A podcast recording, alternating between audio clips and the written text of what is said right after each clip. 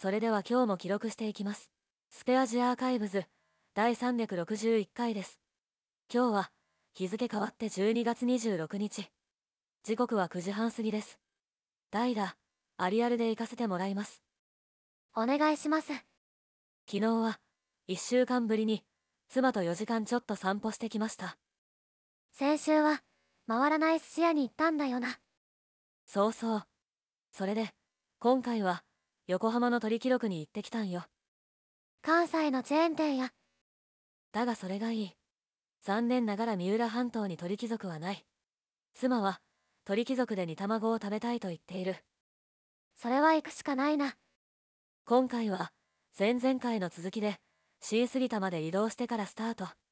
駅前の肉屋さんで買った唐揚げを広場で食べてランチとした。あれめっちゃうまかったなまさか焼き鳥食べに行く前に唐揚げとは思わなかったが。磯子区には神社やお寺洋館付きの文化住宅の見どころが多かった。金蔵院のでかい庭石がすごい。特に根岸の旧柳下邸は最高の不審道楽で。おブルー一律と中もじっくり見たいので今回は外側だけ視察。今の家に住む前より点がパワーアップしてるからもっと楽しめそうやねその近くの根岸八幡神社もすごく迫力があってよかった。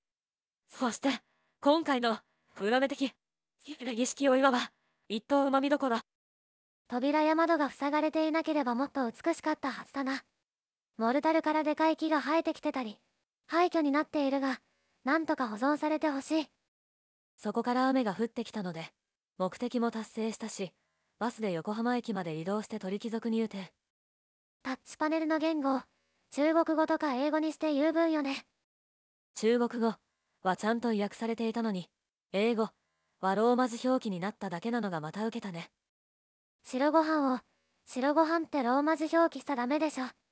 そういえば肝心の煮卵は。からしつけて食べるのがいいね。あと初ガーリックと限定メニューの最強焼きが良かった。神戸に住んでた頃はよく行ってたけどかなりメニュー変わってたな環状線の今宮駅あたりから本社ビルが見えたんよな昨日で東京湾西側も結構来たかと思ったけどまだまだ過ぎてビビるね。えまさかの東京湾一周どうなっちゃうの。以上今日はこれで終わりです。ここまで声フォントの AI 音声合成技術を使いました。クレジットボイスドバイ HTTPS 声フォント CL ウード。